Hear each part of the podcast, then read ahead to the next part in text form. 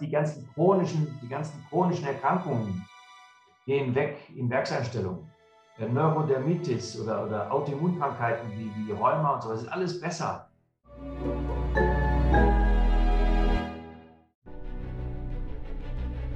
Willkommen bei dem Podcast von Die Köpfe der Genies. Mein Name ist Maxim Mankewitsch und in diesem Podcast lassen wir die größten Genies aus dem Grabau verstehen und präsentieren dir das spannende Erfolgswissen der Neuzeit.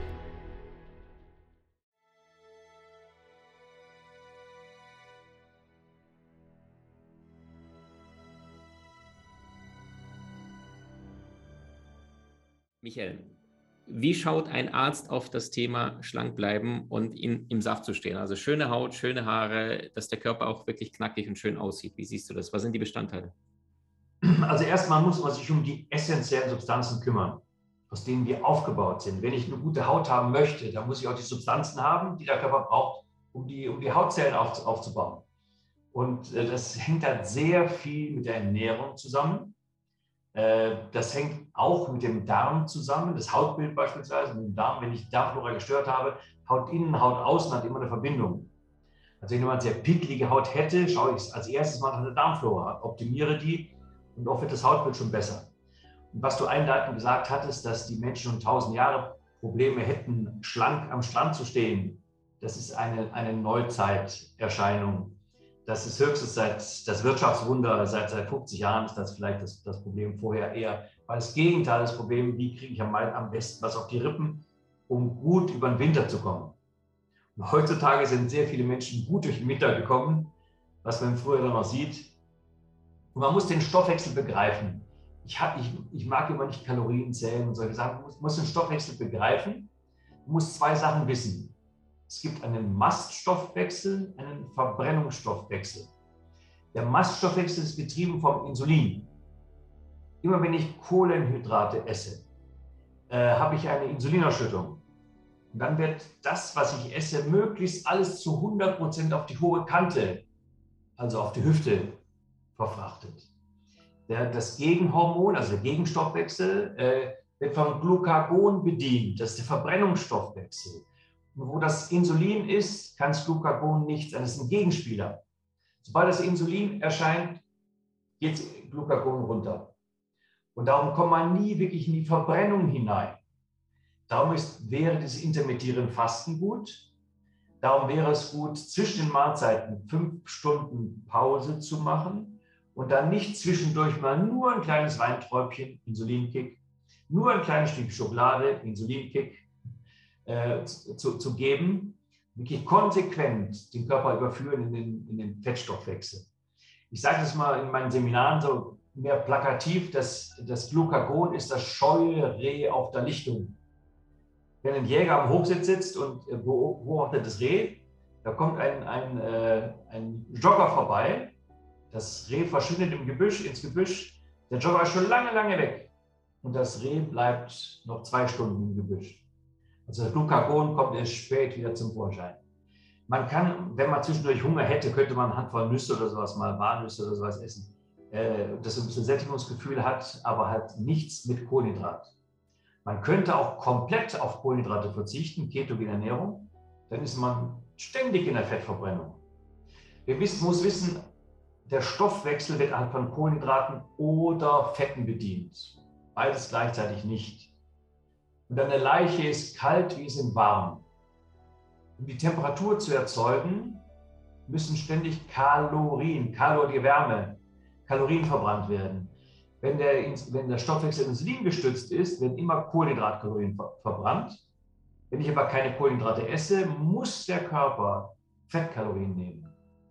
Und äh, man durchbricht das wieder mit dem ersten Weinträubchen, ersten, ersten Stückchen, Stückchen Schokolade. Also je, je konsequenter man das macht, und das ist leider völlig entgegen unserer Lehrmeinung. Lehrmeinung sagt, äh, fünf, also 50 Prozent Kohlenhydrate sollten sein. Die braucht der Mensch. Stimmt nicht. Wenn die Menschen Kohlenhydrate brauchen würden, gäbe es keine Inuit. Früher durfte man, durfte man Eskimo, sagen, heute muss man Inuit sagen. Die wären ja schon längst ausgestorben, wenn, äh, wenn das stimmen würde, was da gesagt wird. Und eigentlich diese Ketogen- oder Paleo-Ernährung, das ist die Werkseinstellung des Menschen. Sie haben die Menschen haben sich Millionen Jahre lang so ernährt. Und wenn das falsch wäre, gäbe es uns heute nicht. Und viele Ärzte sagen, ah, Paleo, das ist schlecht, das darfst du nicht machen, äh, äh, da sterben Menschen davon.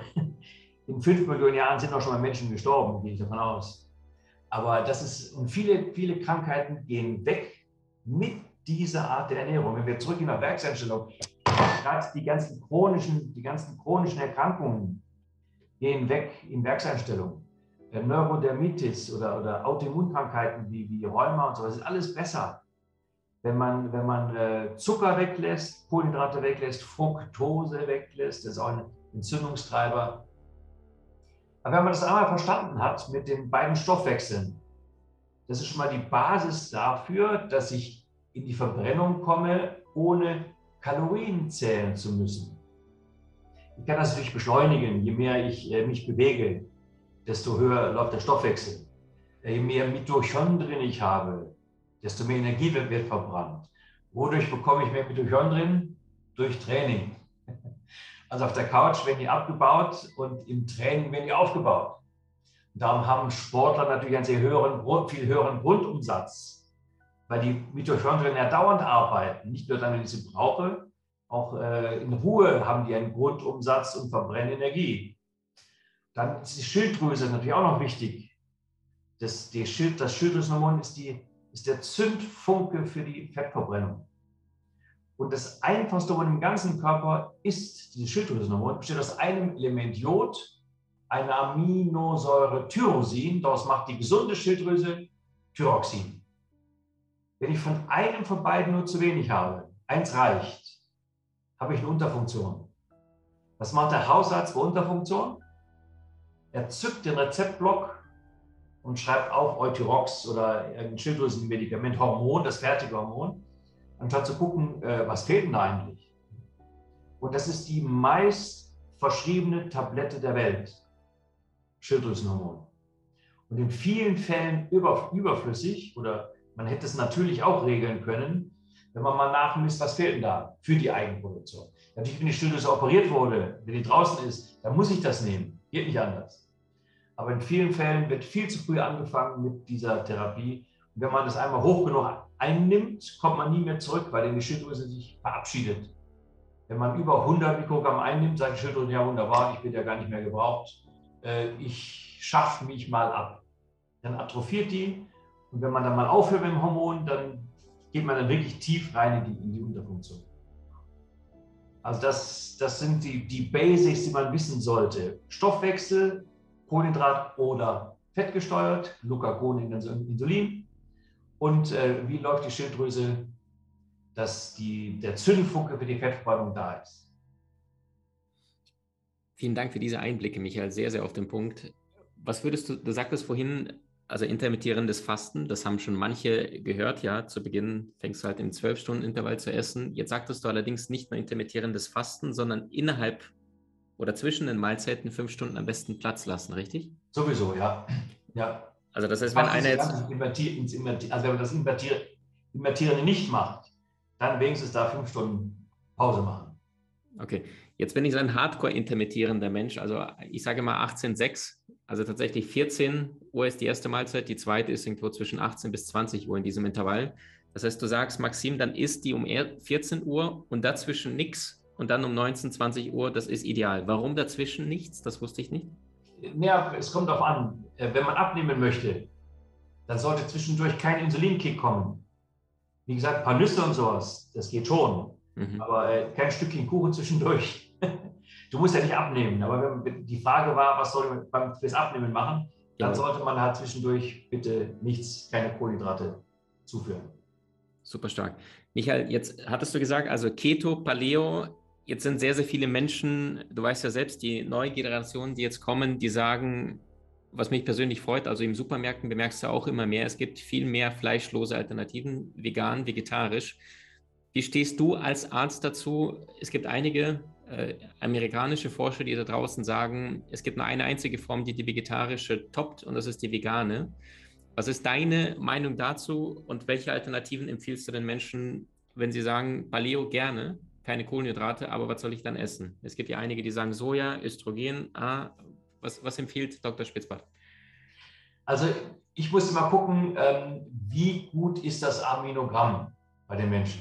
Mhm. Wie gut sind die essentiellen, die lebensnotwendigen Aminosäuren, Aminosäuren vorhanden. Und wenn man als Veganer das perfekt haben möchte, das Aminogramm, muss man sich sehr intensiv um die Ernährung kümmern, muss sehr viel wissen. Und äh, vor 100 Jahren hätte man gar nicht lange über, über nachdenken müssen. Die haben auch wenig Fleisch gegessen vor 100 Jahren. Die haben so viel pflanzliches Eiweiß gegessen wenn man sich vorstellt, vor, vor, vor ein paar hundert Jahren haben die am Tag 5000 Kalorien verputzt. 5000. Bergbauernhof, alles ohne Traktor, alles von Hand. Und dann haben die über die hohe Quantität, die, die gegessen haben, auch genug von der Qualität abbekommen. Dann haben die Frauen zehn Kinder bekommen, hat trotzdem noch genügend Eiweiß. Und heute ist die Quantität mehr als halbiert. Wird oft anders gedeckt, dann kriege ich halt nicht, nicht genug von der Qualität. Also wenn ich das nur vom Ende her betrachte, das Blutbild ist gut, ist mir es wurscht, wie da hinkommen.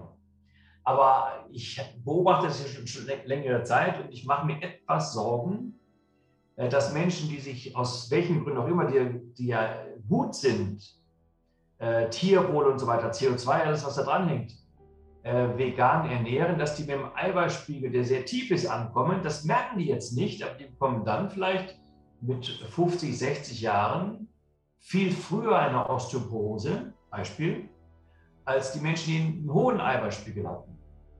Also Eiweiß ist der wichtigste Wert im Blut. Das Wort Protein vom griechischen Wort Proteo, vorangehen. Alles ist aus Eiweiß aufgebaut, von den, äh, vom Knochen, von den Muskeln, vom Immunsystem, von den Hormonen, hängt alles am Eiweiß.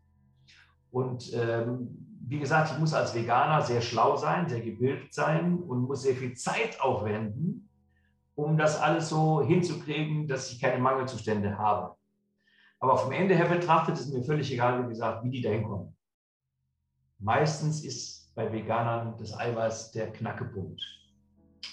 Verstanden. Also Freunde, informieren, lesen, buchen und, und vor allem besorgt euch das Zeug. Also es gibt ja die, die wildesten Sachen ähm, von vegane Proteinpulver, die natürlich auch genau. finanziell eher nur zwei, drei Sachen, aber es, es gibt heutzutage mehr Möglichkeiten als noch vor 50 und vor allem 100 Jahren, da gab es gar nichts. Ne? Ja, und da war das Problem nicht da vor 100 Jahren. Mhm. Durch die hohe Kalorienmenge. Das Problem mhm. haben wir jetzt gemacht, durch unser relativ angenehmes Leben, mhm. den geringen Kalorienbedarf. Und wie gesagt, vegane Eiweißpulver ich, ich gebe meinen Patienten eins, äh, das hat, die höchste biologische Wertigkeit überhaupt auf dem Markt. Und damit, wenn man das zwei, äh, zweimal am Tag nimmt, kann man sehr viel substituieren. Und gerade Frauen haben es da so viel schwerer als Männer. Weil der Körper besteht aus Eiweiß. Wenn eine Frau schwanger ist, dann entsteht das Leben auch aus Eiweiß. Und aus dem Eiweiß von der Mutter entsteht das. Dann wird das Kind gestillt. Muttermilch ist eine Eiweißmilch, Albuminmilch. Das Kind wird gestillt von dem Eiweiß der Mutter. Äh, dann hat die Mutter nachher wieder Menstruation. Da geht immer wieder Eiweißflöten. Und dann, dann muss es halt wieder substituiert werden. Und dann gibt es noch eine, einen Eiweißverlust, das wäre dann der Stress, über das hohe Stresshormon wird auch Eiweiß verbrannt. Da sind Männer und Weibern wieder gleich. Aber zeigt mal eine Frau mit drei Kindern, die keinen Stress hat. Also dieses kommt dann meist obendrauf noch dazu. Mhm. Darum messe ich halt bei vielen, vielen Frauen, auch wenn sie sich normal ernähren, äh, optimierbare Eiweißspiegel. Und das muss man bitte beim Hausarzt ansagen, dass dieses Eiweiß mitmessen. Das gehört nicht zur Routine. Sagen, Doktor, bitte misst meinen Eiweißspiegel und merken bitte, ich will euch keinen mit Einheiten langweilen, merkt euch oberer Normbereich. Bei den Laborwerten gibt es ja so, so ein Range. Und wenn man ganz unten ist in der Range, hat der Hausarzt vielleicht, ist ja normal. Für mich ist das nicht normal. Für mich ist das obere Drittel. Da müssen wir hin. Dann habe ich, hab ich alle anabolen Kräfte des Körpers aktiviert. Das Gegenteil ist katabol, ja, abbauend. Wir wollen halt anabol. Dazu muss es Eiweiß hoch sein. Michael, vielen lieben Dank für diese Einblicke. Sag mal noch mal ein paar Sätze zu Cholesterin also ich mache, ich gestehe es ja einmal im Jahr, gibt es ja so eine Routineuntersuchung und äh, das läuft bei mir zumindest so ab, dass jedes Mal, wenn ich die Werte bestehe, was relativ einfach ist, dann gibt es, glaube ich, 10% von den Jahresbeiträgen zurück. Ich mache es nicht wegen dem Geld, sondern wegen der disziplinarischen Maßnahme, um zu, sein, äh, zu sehen, Maxim, du stehst im, im Saft im Blut. Und was ich jetzt beobachtet habe in den letzten sechs, sieben Jahren, dass die Cholesterinwertschwelle, die im Normbereich vorgegeben worden ist, immer konstant nach oben gewandert ist was du er sagst, schon lange nicht mehr gesund ist, weil ich glaube, ähm, du sagst irgendwann mal, wenn ein Wert höher von 150 ist bei Cholesterin, da lagert sich Fett im Körper ab. Ja. Mittlerweile wird dieser Wert bei 220 als noch im Normbereich gegeben. Früher war er, glaube ich, bei 190, dann 200. Es wird konstant angehoben und du sagst ja, verglichen mit Kranken sind sie gesund, weil die Kranken gehen ja und lassen sich messen. Sag mal mal paar Stichpunkte zum Thema Cholesterin. Wie kann jemand da die Werte bewusst mal im Normbereich halten? Was essen, was weniger essen? Also Cholesterin erst einmal. Und warum so schädlich? Die Gefährlichkeit wird überbewertet in meinen Augen. Ja? Dann muss man gucken, beim Cholesterin, es gibt ja gutes und schlechtes Cholesterin, das HDL, hab dich lieb, kann man sich merken, das ist das gute Cholesterin. Und wenn ich hohes Cholesterin habe, weil ich viel HDL habe, ist das piepschnurz egal. Wenn ich aber ein hohes Cholesterin habe, weil ich, viel, weil ich viel LDL habe, das ist das Gefährliche. Das lagert sich in Gefäßen ab. Das andere ist nur ein Transportcholesterin, völlig wurscht, wenn das hohes HDL. Der LDL ist ja das, was in Gefäßen mehr schadet. Aber eine Schwalbe macht noch keinen Frühling und ein Risikowert alleine, Risikofaktor alleine erhöht, macht noch keine Gefäßverkalkung. Das ist immer multifaktoriell. Und wenn man ein bisschen älter ist, könnte man mal, wenn man ständig hohes Cholesterin hat, könnte man mal eine Ultraschalluntersuchung machen von der Halsschlagader. Das heißt Carotis Doppler. Und wenn da alles gut durchgängig ist dann, und das Cholesterin ist im Blut erhöht, würde ich mir keine Gedanken machen. Nur natürlich, wenn das Cholesterin erhöht ist und ich habe Ablagerungen, dann könnte Herzinfarkt, Schlaganfall, könnte irgendwas drohen. Dann sollte man natürlich gegensteuern, was dagegen tun. Dann muss ich gucken, ist das Cholesterin angegessen oder geerbt hoch? Es gibt Menschen, die haben genetisch hohes Cholesterin, höheres Cholesterin. Und dazu muss ich neben Cholesterin auch messen die Triglyceride, die Neutralfette. Das sind die nahrungsabhängigen Fette. Wenn die unter 50 wären, das werden sie bei dir sein, dann heißt das, man spricht davon vorbildliche Ernährung. Wenn die unter 100 sind, immer noch fettreduzierte Ernährung. Wenn die über 100 sind, deutlich über 100, dann, heißt es, lass mal Fett beim Essen weg. Dann wird das Cholesterin sinken, was beim Essen natürlich mit ist beim fetten Essen. Aber wenn es Triglyceride niedrig sind und das Cholesterin hoch, kann, ich nicht, kann man das über Diät praktisch nicht beeinflussen, weil er über, äh, über die Ernährung wenig reinkommt von den schlechten Fetten. Dann ist der hohe Rene-Stellwert, den kann ich halt nur über Bewegung verbessern indem man den Muskeln wieder beibringt, Fett zu verbrennen. Also einmal über Training, aerobes Ausdauertraining, dadurch lernen die Muskeln Fett zu verbrennen. Und natürlich dieses Fasten zwischendurch und Insulin weglassen, äh, dann geht das Cholesterin auch runter, weil es dann ständig im, im, im Muskel als Energie verbrannt wird für den Grundumsatz und natürlich fürs Training auch. Dann gibt es noch einen Trick, wie man das Cholesterin senken kann, auf natürliche Art und Weise. Weil wenn Leute kommen mit Blutfettsenkern, die werden sehr häufig verordnet, muss man aus Versehen zum Kardiologen gehen, kommt mit drei Medikamenten nach Hause. Blutfettsenker, Blutdrucksenker, Blutverdünner. Das kriegen die automatisch. Und äh, das schmeiße ich bei meinen Patienten gleich wieder raus, wenn nicht eine ganz strenge Indikation dafür besteht. Und der natürlichste Blutfettsenker wäre Flohsamen, indischer Hanf. Äh, das, das gibt so wie Leinsamen äh, in einem Formhaus oder so, gibt es zu kaufen. Und äh, das, dieser Flohsamen, wenn man Joghurt das reintut, der quillt aufs 20-fache auf, auch im Körper. Und, und der bindet äh, Gallensäuren über die große Oberfläche, bindet der viele Gallensäuren. Und Gallensäuren werden gebildet aus Cholesterin. Und normalerweise gibt es einen enteropathischen Kreislauf. Das heißt, Gallensäuren werden für die Verdauung benutzt, dann am Ende der Verdauung wieder resorbiert und zurückgebracht zur Gallenblase für die, neuen, für die neue Fettverdauung. Wenn aber solche Ballaststoffe kommen wie Flohsamen, binden die Gallensäuren an die, an die Ballaststoffe, werden hinten rausgepfeffert, gehen den Weg alles Irdischen. Da muss der Körper neue Gallensäuren machen. Wie mache das? Den Cholesterin aus dem Blut, und wandelt die um in Gartensaal. Du hast Menschen in deinem Umfeld, die dir besonders wichtig sind? So teile den Podcast mit ihnen und wenn du es möchtest, bewerte und abonniere diesen. Wenn du noch schneller deine Meisterschaft erlangen möchtest, so findest du über 20 außergewöhnliche Videokurse in unserer Genieakademie unter maximandkevich.com.